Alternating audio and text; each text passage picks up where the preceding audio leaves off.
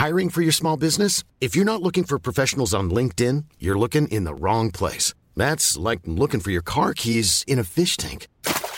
LinkedIn helps you hire professionals you can't find anywhere else, even those who aren't actively searching for a new job but might be open to the perfect role. In a given month, over 70% of LinkedIn users don't even visit other leading job sites. So start looking in the right place. With LinkedIn, you can hire professionals like a professional. Post your free job on linkedin.com slash people today.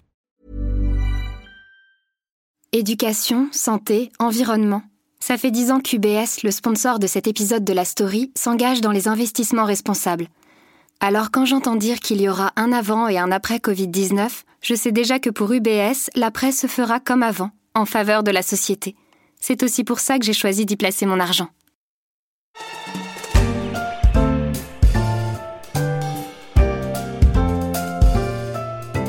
On appelle cela la rançon du succès.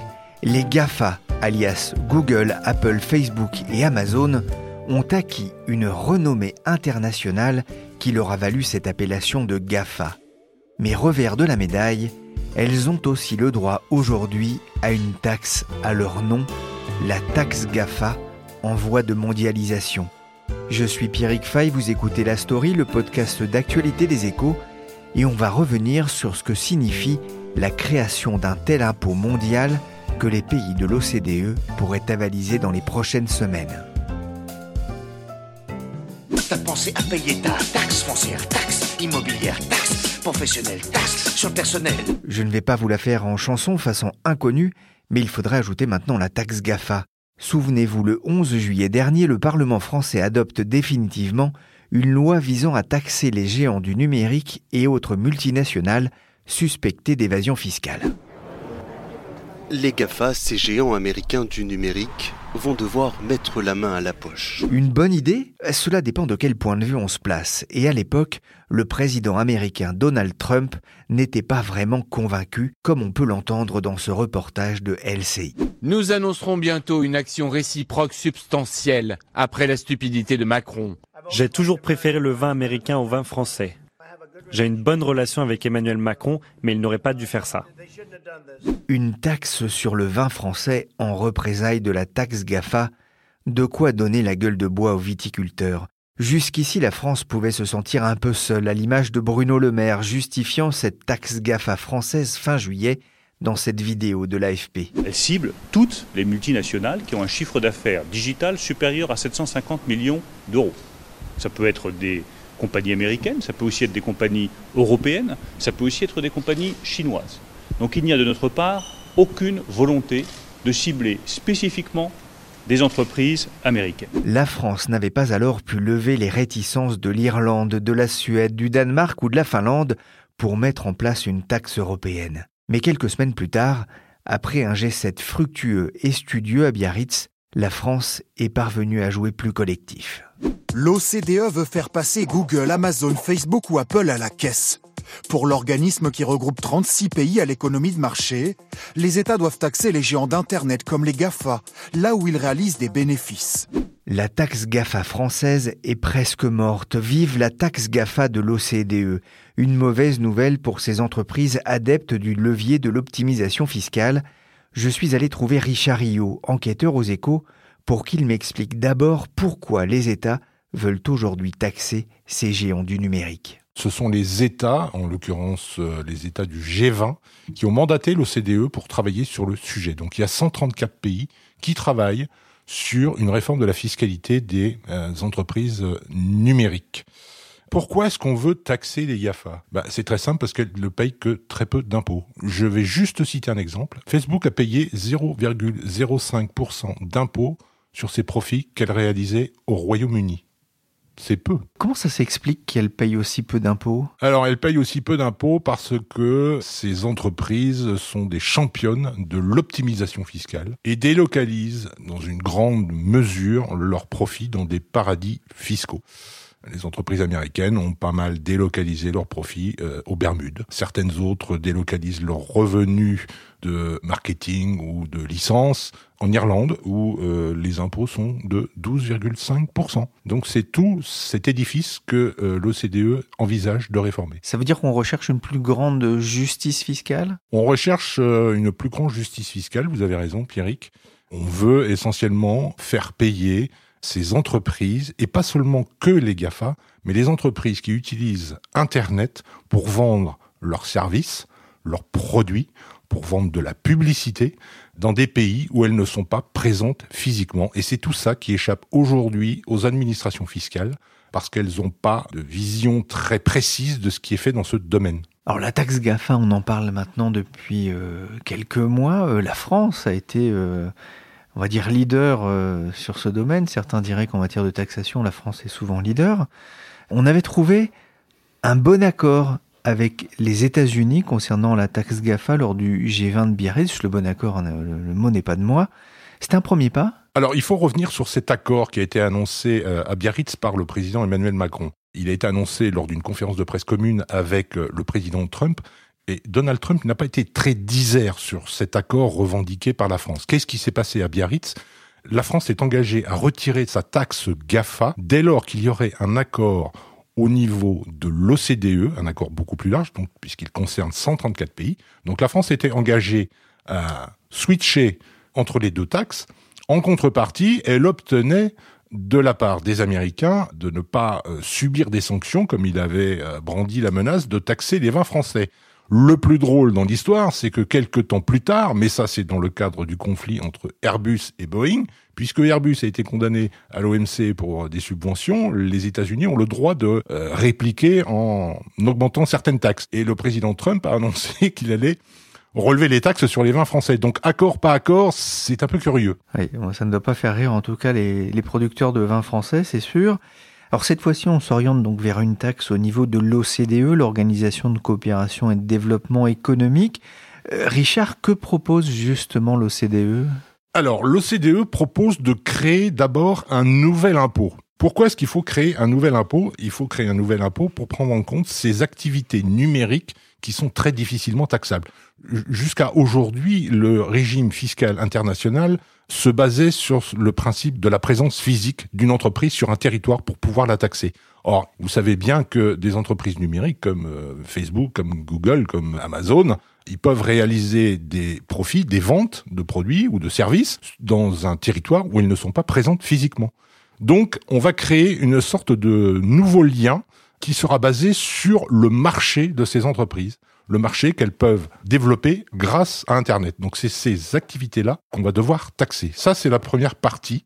La deuxième partie va consister à répartir de manière un peu plus équitable les profits de ces entreprises. Donc en fait, l'OCDE propose de redistribuer euh, les profits, mais pas tous les profits, parce que l'ancienne méthode va continuer d'exister. Donc l'OCDE propose de scinder ce qu'elle appelle les profits routiniers, c'est-à-dire euh, les profits euh, générés par la production, par euh, les salariés, des profits résiduels, c'est-à-dire ceux qui sont générés par ces activités numériques. Et c'est ce profit résiduel, mais pas la totalité, un certain pourcentage de ce profit résiduel qui sera réparti entre les 134 pays. Donc vous vous rendez bien compte que on essaye de répartir de manière plus équitable la base fiscale qui sera taxable entre les 134 pays. Bah, justement, qui va toucher quoi? Comment le savoir? Alors aujourd'hui, c'est un peu prématuré de dire qui va toucher quoi. On peut simplement évaluer des grandes tendances. L'OCDE assure que tout le monde sera gagnant, les pays riches comme les pays en développement et les pays émergents. Parce qu'il faut bien se rendre compte qu'une entreprise numérique qui fait du business au Burkina Faso ou euh, au Ghana, elle sera taxée aussi dans ces pays-là et ces pays vont récupérer de la recette fiscale. Qui va être le perdant dans l'affaire?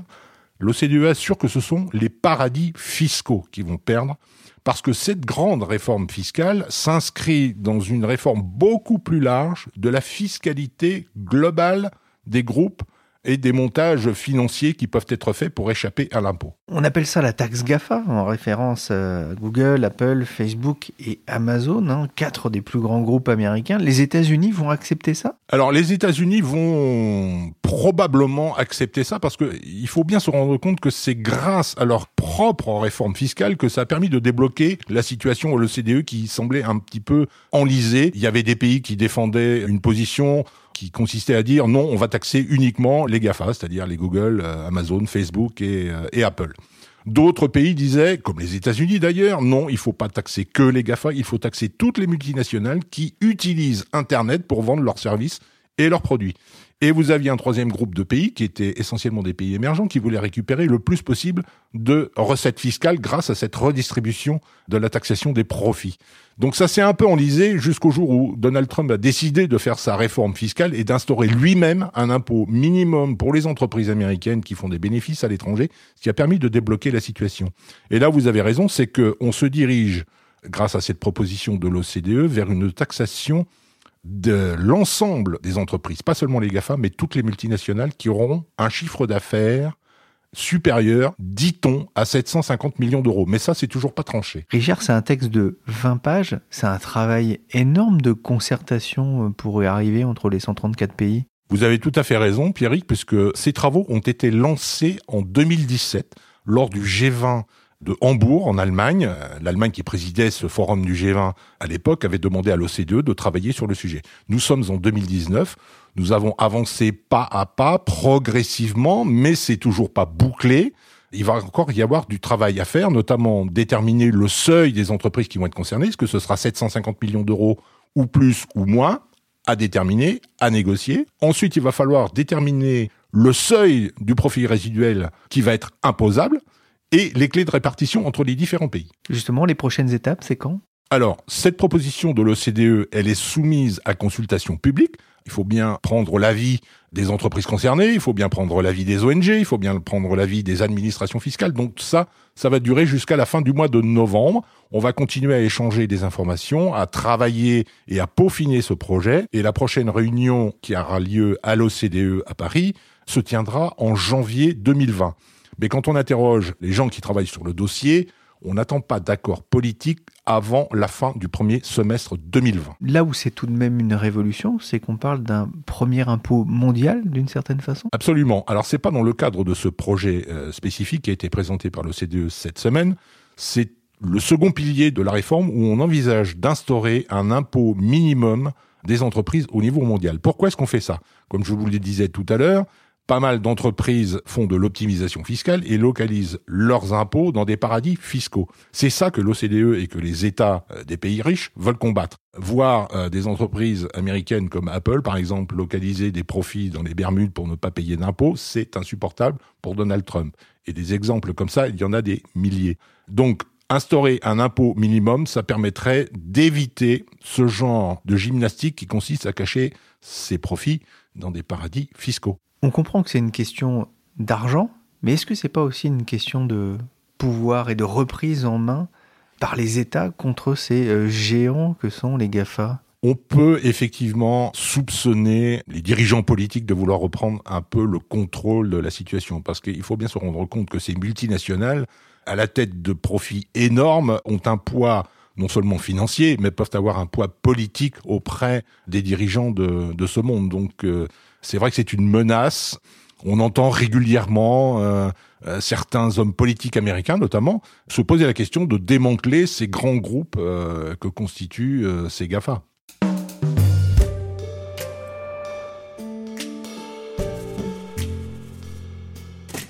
Voici donc la taxe GAFA mondiale, une bonne nouvelle pour les PME françaises qui craignaient d'être les dindons de la farce alors qu'Amazon menaçait de répercuter la taxe française sur ses fournisseurs.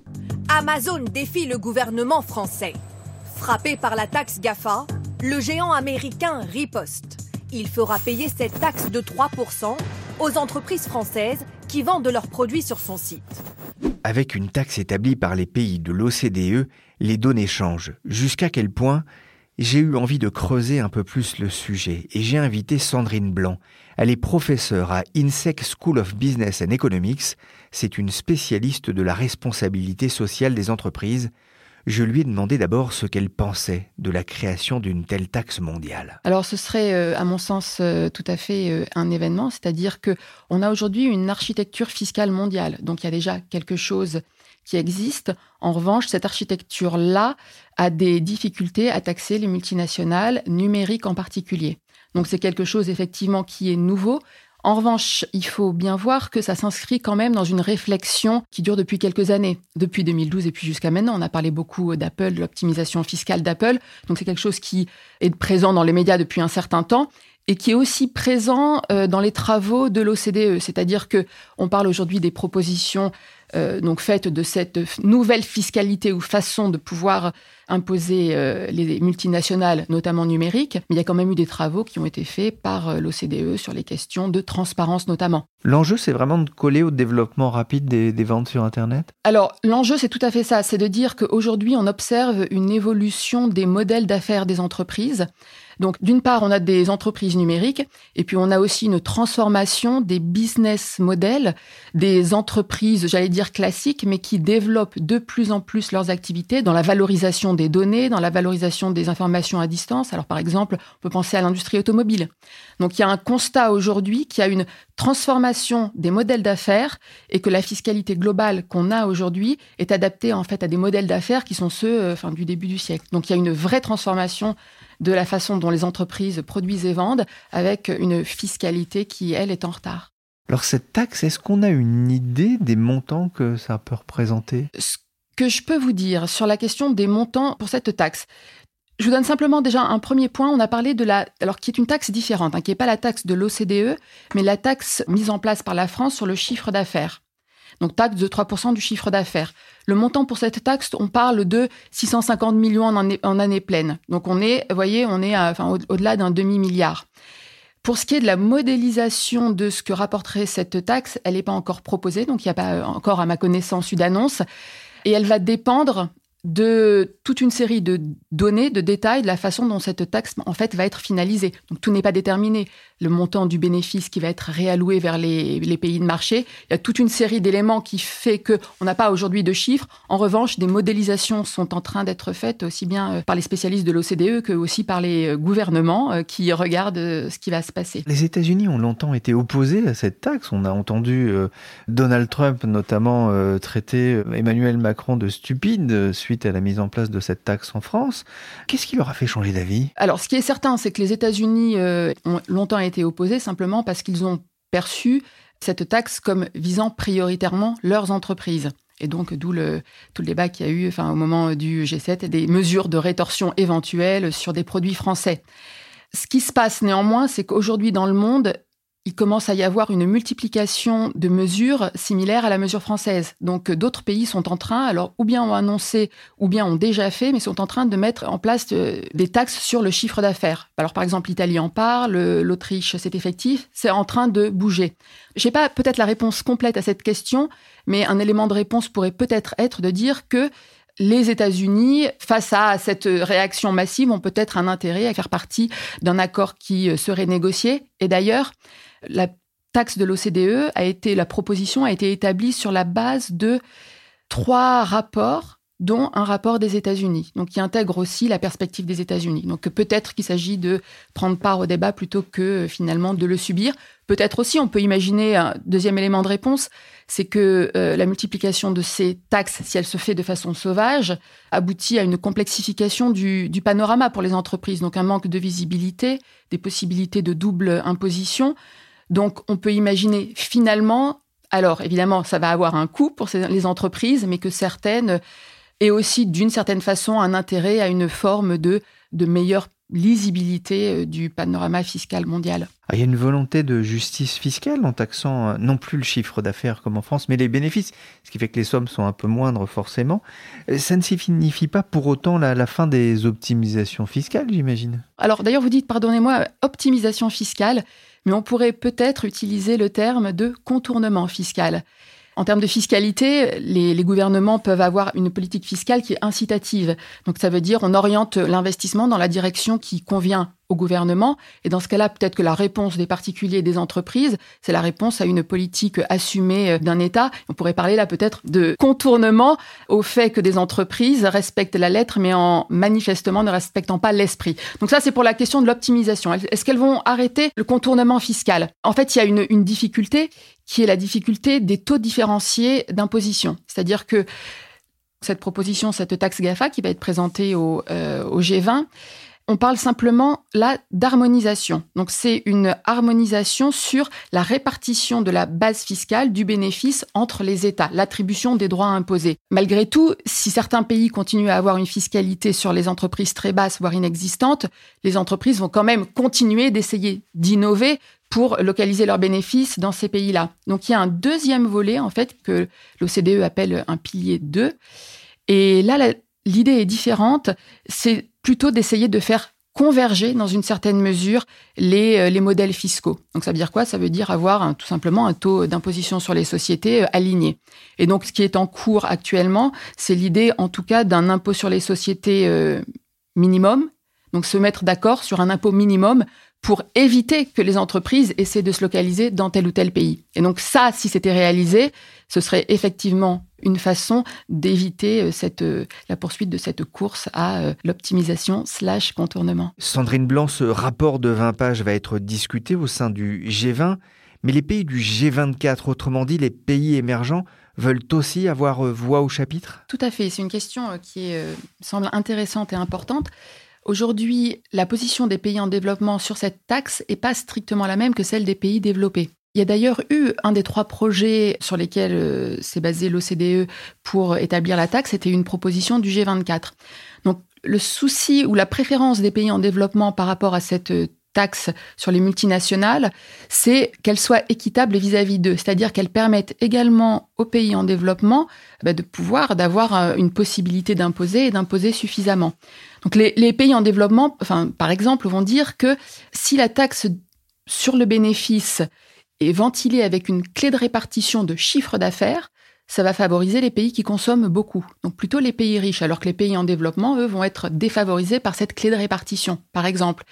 Et les ONG qui soutiennent aussi ce type de position euh, vont par exemple préférer une, une taxe qui serait sur le bénéfice global de l'entreprise et avec une clé de répartition qui pourrait par exemple inclure des choses comme l'utilisation des ressources naturelles, la présence d'employés, donc quelque chose finalement qui prenne en compte l'ensemble de la chaîne de valeur et la contribution des États sur l'ensemble de la chaîne de valeur et qui ne donnerait pas simplement la, j'allais dire, la priorité euh, au bout de la chaîne de valeur et à la, à la consommation. Oui, prenons l'exemple d'un fabricant de téléphones, j'imagine, qui euh, vend quasiment tous ses téléphones dans les pays développés et qui les fabrique essentiellement dans les pays en voie de développement, c'est ça? Ben C'est exactement ça, c'est qu'il fabrique euh, dans les pays en voie de développement, c'est que les ressources, les composantes pour fabriquer les téléphones ben, viennent de mines qui sont aussi euh, dans les, dans les pays en voie de développement, et donc la question de justice derrière, c'est finalement ce qui doit revenir à chacun en termes de droit à euh, imposer ben, le bénéfice de ses activités.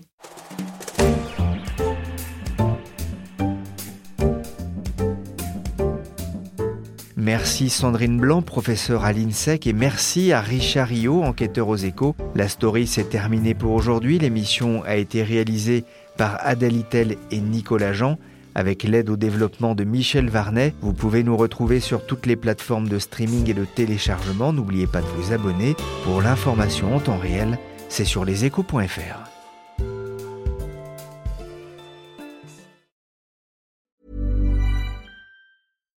deserves the best, and there's no better place to shop for Mother's Day than Whole Foods Market. They're your destination for unbeatable savings, from premium gifts to show-stopping flowers and irresistible desserts. Start by saving 33% with Prime on all body care and candles. Then get a 15-stem bunch of tulips for just $9.99 each with Prime. Round out Mom's menu with festive rosé, irresistible berry chantilly cake, and more special treats. Come celebrate Mother's Day at Whole Foods Market.